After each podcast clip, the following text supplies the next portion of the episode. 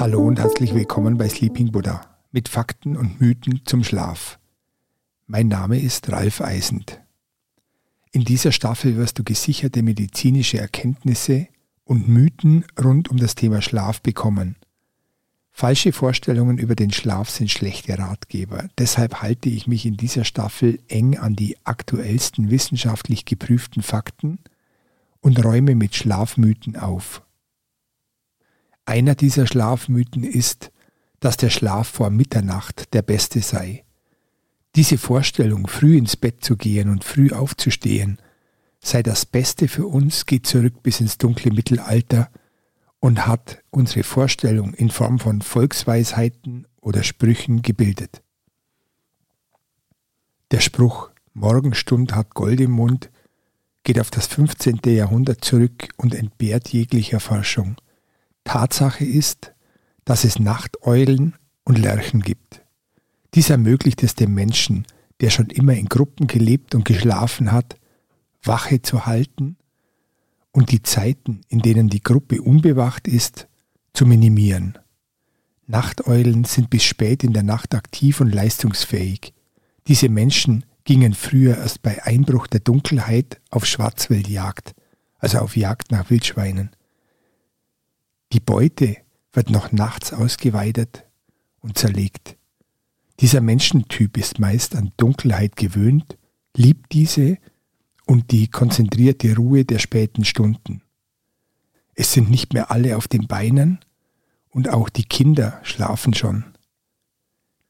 Die Nachteulen wachen bis spät nachts über die schlafende Gruppe und vertrauen sich erst spät im Schlaf an. Lerchen sind es, die schon früh zu singen beginnen. Sie gehen früh ins Bett und fangen den frühen Wurm.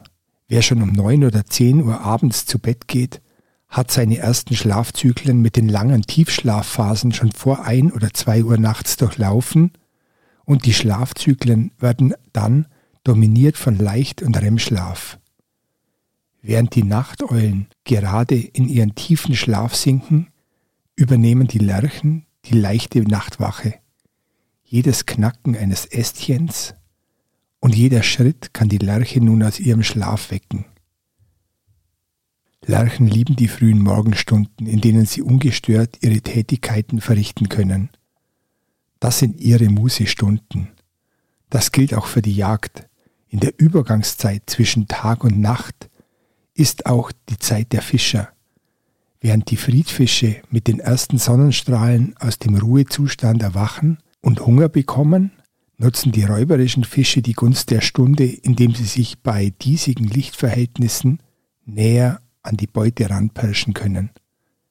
So lassen sich Brassen, Döbel, Giebel, Güster, Karpfen, Lachse, Nasen und Rotfedern, Schleien, Forellen, Saiblinge, Störe und Hechte am besten in der frühen Morgendämmerung fischen. In den frühen Kulturen haben sich die Archetypen der Frühaufsteher und Langschläfer ergänzt. Diese Disposition ist übrigens weitestgehend genetisch verankert und festigt sich etwa mit dem 20. Lebensjahr, wenn die Entwicklung unseres Gehirns abgeschlossen ist. Wer einem Tagesrhythmus folgen muss, der nicht zu seinem Schlaftyp passt, wird unweigerlich Schwierigkeiten mit dem Schlaf haben. Frühaufsteher haben es in der heutigen Zeit jedenfalls einfacher. Das Harvard Business Review berichtet, dass Nachteulen nicht dem üblichen Bürozeitschema entsprechen und sie dadurch viele wichtige Gelegenheiten verpassen, da sie zu anderen Zeiten als ihre Kollegen fit sind. Wenn du deinen Tag also so einrichten kannst, dass dieser zu deinem Schlaftyp passt, wäre das perfekt. Wenn es allerdings eine Notwendigkeit gibt, als Nachteule früh aufzustehen, solltest du deinen Schlafrhythmus langsam und dauerhaft anpassen und vor allem auch an den Wochenenden beibehalten. Die gute Nachricht ist, dass unser Schlaf nicht nur durch die innere Uhr bestimmt wird, sondern auch andere Mechanismen wirken, die wir nutzen können. In den nächsten Folgen gehe ich noch auf den Schlafdruck ein, über den du Einfluss nehmen kannst und auch über die Wirkung von Tageslicht.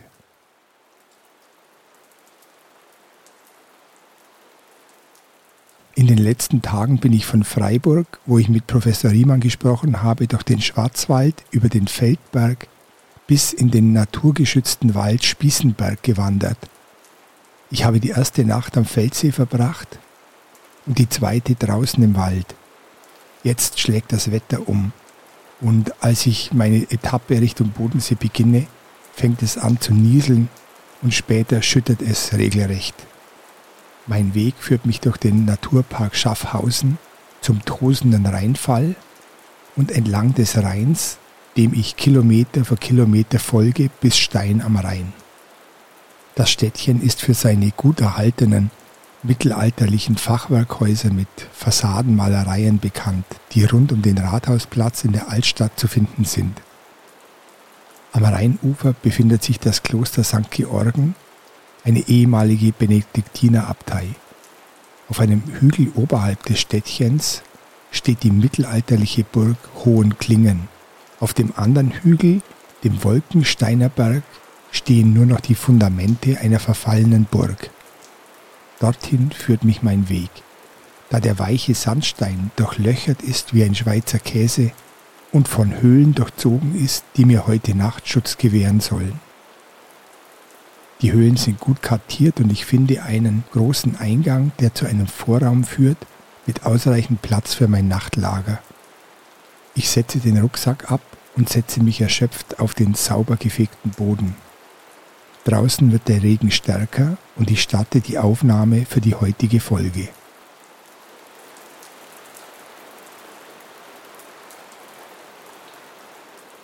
Höhlen entstehen durch die Zerknitterung der Landmassen und sind das Ergebnis Millionen Jahren dauernder Prozesse in der Natur. Wasser, Wind, Wellen und Witterung formen diese Hohlräume und bieten uns Schutz. Viele dieser Höhlen waren lange Zeit bewohnt, teils noch bis ins 20. Jahrhundert. Höhlen gehören zu den ältesten Kultorten der Geschichte, denn sie eignen sich ausgezeichnet für Rituale und Meditationen. Sie gelten als Orte der Kraft und der Weisheit, als Pforten zur Unterwelt und zum Totenreich. Druiden, Priesterinnen, Weise und Heilige zogen sich gern in Höhlen zurück, um spirituelle Erfahrungen zu machen.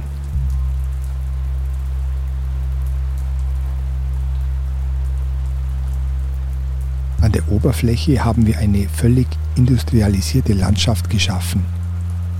Unter der Erde aber schlummert eine faszinierende Gegenwelt. Dass sich die Menschen heute wieder mehr dafür interessieren, erstaunt nicht.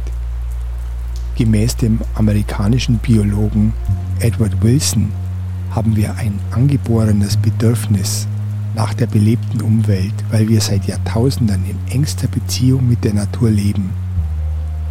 Das moderne Leben ist geprägt von Industrielärm, Betonwüsten und Kunstlicht. Als Ausgleich dazu kann man eine naturbelassene Landschaft als heilend empfinden. Früher hatte praktisch jede Siedlung einen Ort, der mit einer besonderen Bedeutung versehen war. Dafür eigneten sich Berge, Bäume, Steine, Quellen und auch Höhlen. Man hat die Natur verehrt, da man davon ausging, dass sie von den Seelen der Ahnen belebt sei. Dieses sogenannte animistische Weltbild steht im Gegensatz zum mechanistischen Weltbild der Moderne, das die Natur als auszubeutende Ressource betrachtet. Viele Kraft- oder Kultorte haben eines gemeinsam. Sie befinden sich häufig in einer ausgesprochen schönen Umgebung. Esoteriker sehen dies als Zeichen dafür, dass an diesen Orten starke Energien fließen, Ethnologen gehen eher davon aus, dass bereits die Menschen in grauer Vorzeit einen Sinn für Ästhetik hatten und schöne Orte für ihre Riten und Mythen wählten. Dabei ist eigentlich egal, ob man an spezielle Kräfte oder an die Kulte glaubt. Schönheit berührt jede Seele und wer sie entdecken kann, findet überall magische Orte. Wer sich darauf einlässt, kann Kraft schöpfen wieder sein Gleichgewicht finden und seine Batterien aufladen. Der junge Siddhartha Gautama, der junge Buddha zog sich bereits als junger Wanderasket vor Erlangen der Erleuchtung zur Meditation in Höhlen zurück.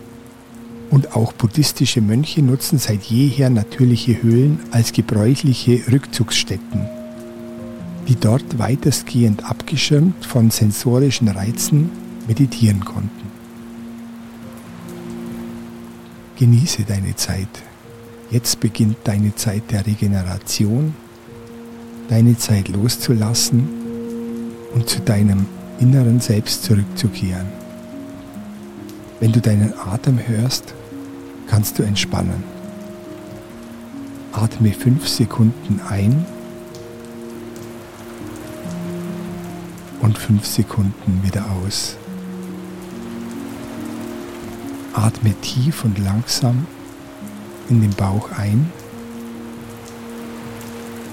und wieder aus.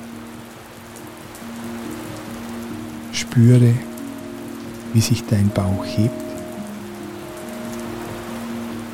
und wieder senkt beim Ausatmen. Atme ruhig weiter und entspanne dabei alle Muskeln. Entspanne dich tiefer mit jedem Ausatmen. Du hast heute viel geleistet. Du hast heute viel gesehen und gehört. Jetzt ist deine Zeit, um dich zu entspannen. Du hast heute viel nachgedacht, geredet und erledigt. Du hast dir jetzt Ruhe verdient. Du hast viel gearbeitet und bist weit gelaufen. Für heute hast du genug getan. Du kannst jetzt ruhig alle Muskeln entspannen und die Ruhe genießen.